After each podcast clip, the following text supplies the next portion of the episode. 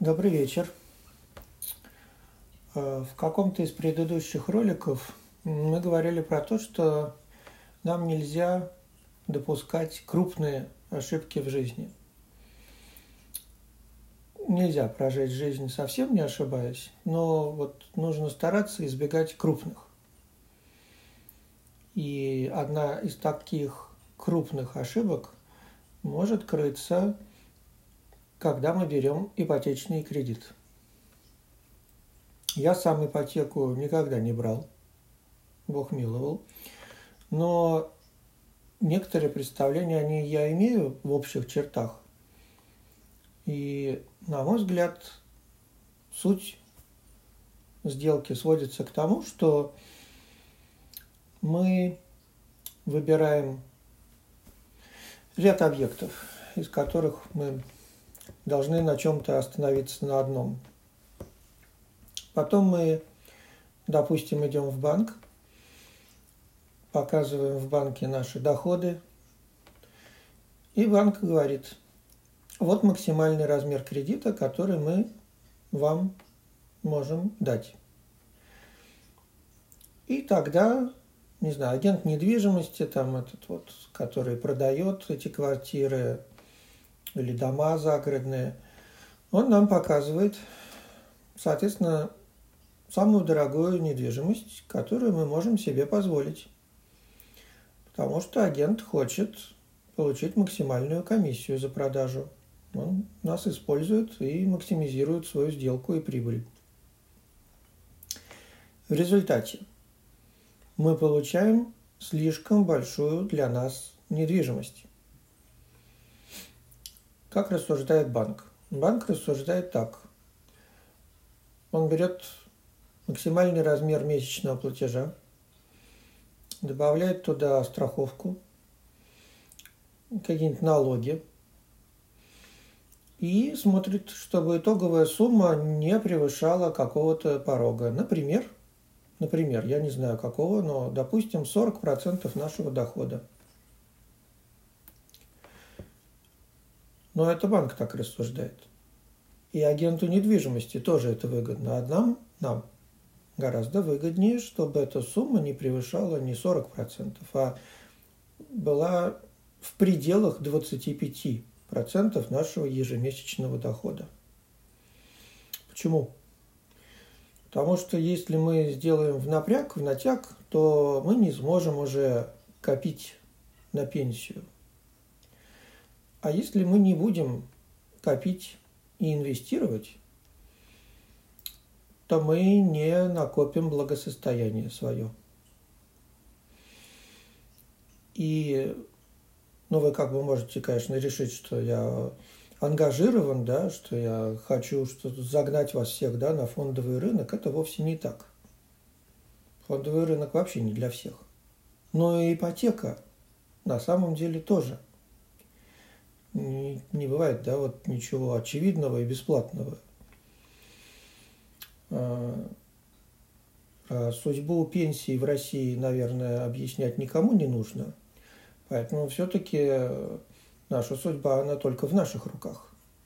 И больше мы никак себе на пенсию не накопим, если не займемся этим сами. Пенсионный фонд России нам не поможет. И поэтому мы не можем выплачивать а, из последних сил ипотеку и ничего не откладывать. Точнее, можем, но это и будет крупная ошибка, про которую вот мы вначале говорили, что ее надо избегать. Итак, почему мы хотим еще минимизировать ежемесячные выплаты? Потому что мы хотим заплатить как можно меньше процентов – все дело в том, что ипотечный кредит, который мы взяли, можно поделить на две части. Тело кредита и проценты. И с течением времени, когда мы выплачиваем ипотеку, доля процентов в этом кредите снижается, а тело кредита, доля, растет. И каждому я рекомендую найти, уже, по-моему, есть готовые в Гугле можно прогуглить, да, в Яндексе, Гугле, найти модель ипотечную, забить в Excel и посмотреть, сколько мы, если мы взяли такой кредит, или собираемся лучше, собираемся, еще не взяли, вот сколько будет процентов и сколько тела, и какой график. И мы увидим, что примерно две трети всех процентов, которые мы должны когда-либо выплатить, мы их выплатим за 10 лет нашего кредита. А кредит 30-летний. То есть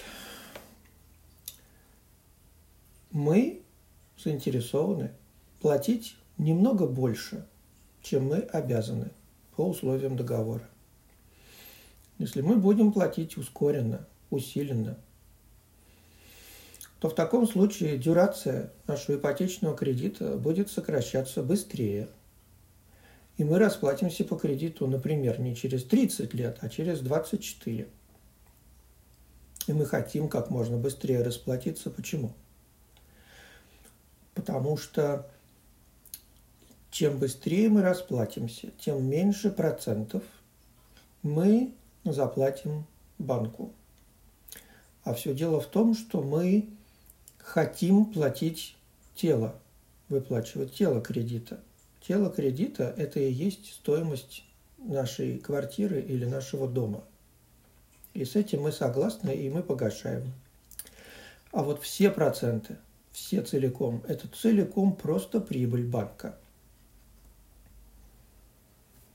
Тело кредита – это стоимость квартиры, а проценты – это просто штраф который мы согласились платить за то, что начинаем пользоваться этой квартирой немедленно. Это штраф. И вот мы не должны давать возможности банку заработать на нас. Я всю жизнь проработал в банках. Не кормите банкира, не кормите такого, как я. Выплатите ипотеку как можно быстрее. И вот тогда весь все сэкономленные, да, невыплаченные вами проценты, они осядут у вас на депозите или в акциях, или в облигациях, на брокерском счете, в золоте, где угодно. Вы получите том, за который вы расплатились, у вас никто не сможет его отобрать, вам только останется платить налоги за недвижимость. И к чему я это? Вот у нас, э, у меня, да, есть проект Boosty, э, и там мы периодически с подписчиками обсуждаем в чате всепогодный портфель. Я большой сторонник этой идеи. И меня один из подписчиков там спросил, Петр, стоит ли включать во всепогодный портфель физическую недвижимость? Ну, дальше там детали. Он спросил не свое жилье, а офис, который сдается.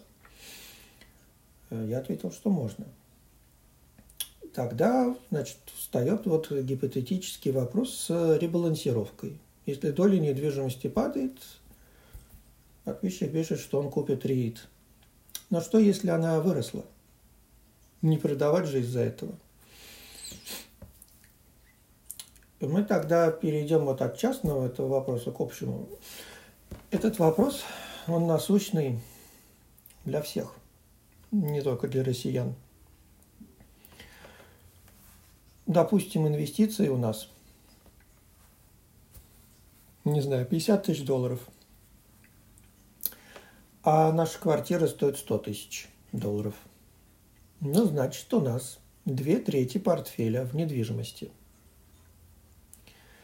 И это довольно вообще характерная картина – то есть, скажем так, характерная картина – это когда у людей вообще нет сбережений. И никаких инвестиций нет, и только квартира есть. Но мы все-таки рассматриваем да, случай, когда есть выбор.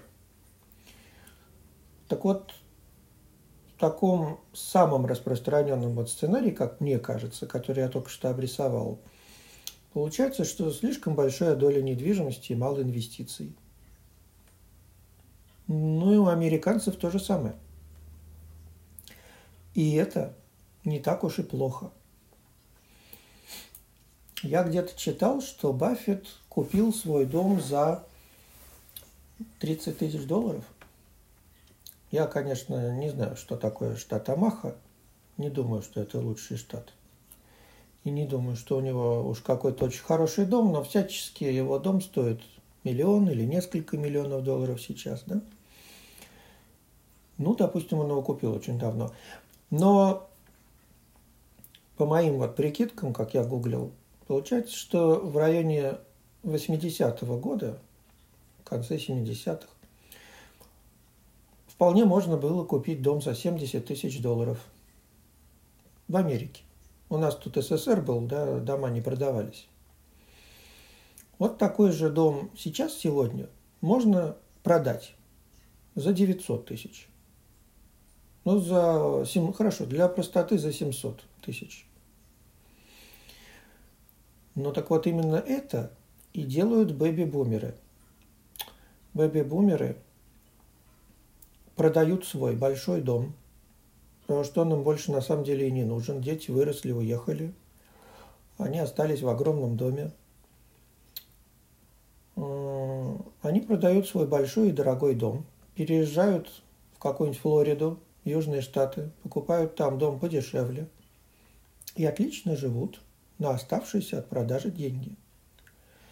И при этом они могли всю свою жизнь не делать никаких инвестиций на рынке акций – и они тогда э, не переживали, когда в 2008 все рухнуло, когда в 2000 все рухнуло, когда в 87 все рухнуло. Все мимо, им это не важно. Все, что от них требовалось, лишь одно – исправно выплачивать ипотеку. И поэтому всем нам стоит вести тщательный учет средств наших, которые мы направляем на обслуживание ипотеки. Причем отдельно смотреть, сколько мы тратим именно на выплату процентов, а не на погашение тела. И мы обнаружим, что, допустим, 10, на самом деле больше, конечно, 15 или больше процентов нашего дохода идет именно на обслуживание процентов. Разве это нормально? Разве мы что-то получаем взамен? За тело кредита мы получили квартиру, а вот за эти проценты мы ничего взамен не получаем. Мы никак не наслаждаемся, мы просто отдаем эти деньги, хотя мы могли бы их потратить действительно с удовольствием или и проинвестировать их.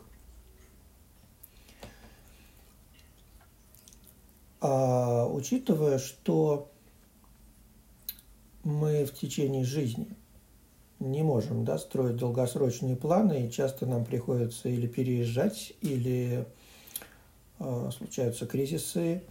В общем, в течение жизни мы можем брать не одну ипотеку, а несколько. Если мы не будем учитывать отдельно, сколько денег идет на погашение именно процентов, то в течение жизни мы переплатим несколько десятков миллионов рублей – с учетом инфляции. И вот если бы мы эти десятки миллионов рублей инвестировали, то мы бы их удвоили или утроили просто из-за того, что мы бы использовали формулу сложных процентов. Мы бы реинвестировали дивиденды и купоны. И вместо этого, да, если мы это не учитываем и переплачиваем – это так незаметно для нас. Но на эти деньги мы просто подарили банкиру премию. Банкир себе с бонуса Мерседес купит. Условно говоря. На наши деньги. А если бы мы инвестировали их, то мы бы получили сумму, которой бы хватило на пожизненный абонемент в Starbucks. Вот продаются книжки по персональным финансам, советники, призывают нас экономить. Так вот, экономить на Старбаксе, на кофе, глупо. Это мелочь. Достаточно один раз ошибиться с ипотекой, и миллион чашек кофе не поможет нам отбить убыток от этой нашей ошибки. Вот ошибки бывают большие, маленькие, поэтому на маленькие как раз можно закрыть глаза. Нужно открывать глаза и выискивать большие ошибки. Далее можно сказать что? Что вот нам еще недавно никто не предлагал 30 лет, но теперь можно взять ипотеку на 30 лет. Не надо ее брать. Ипотеку на 30 лет можно взять только в одном случае. Если мы можем себе позволить эту же самую покупку выплатить за 15 лет или за 10 еще лучше. Почему не надо брать на 30? Потому что чем быстрее мы выплатим ипотеку, тем меньше денег мы потратим зазря на выплату процентов. Тем меньше банк на нас заработает. И единственное возражение тут самому себе я, я могу сделать, это то, что взяв 30-летнюю ипотеку, мы получаем больше гибкости. У нас меньше ежемесячный платеж, меньше стресса. Мы можем погашать ипотеку ускоренными темпами, когда мы можем себе этого позволить. Да, вот у нас, не знаю, тучные годы пошли, много зарабатываем, можно ударно ее гасить. И не нервничать, Э, вот, если из-за более крупных да, платежей, если мы изначально брали кредит на короткий срок, то там как бы хочешь не хочешь, ты должен платить и много. Это, конечно, обязывает и напрягает. Вот, то есть 30-летняя ипотека дает нам возможность платить по нашему собственному графику, а не по назначенному нам свыше банком при десятилетней ипотеке, например. Но вот если единственная причина, по которой мы взяли 30-летний кредит, если причина, просто потому что мы не можем себе позволить взять 15-летний, то значит мы вот и сделали эту самую крупную ошибку. Это именно та ошибка, которую нужно стараться избегать. Это значит, что мы купили слишком большую для себя квартиру. Мы пожадничали. Нам будет трудно расплатиться. Все наши денежки до копейки мы будем из последних сил отдавать в ипотеку, потому что ведь можно же заболеть. Ну, в общем, разные вещи да, могут быть. И мы не сможем инвестировать, мы не сможем откладывать. У нас не останется денег на пенсию. Вот.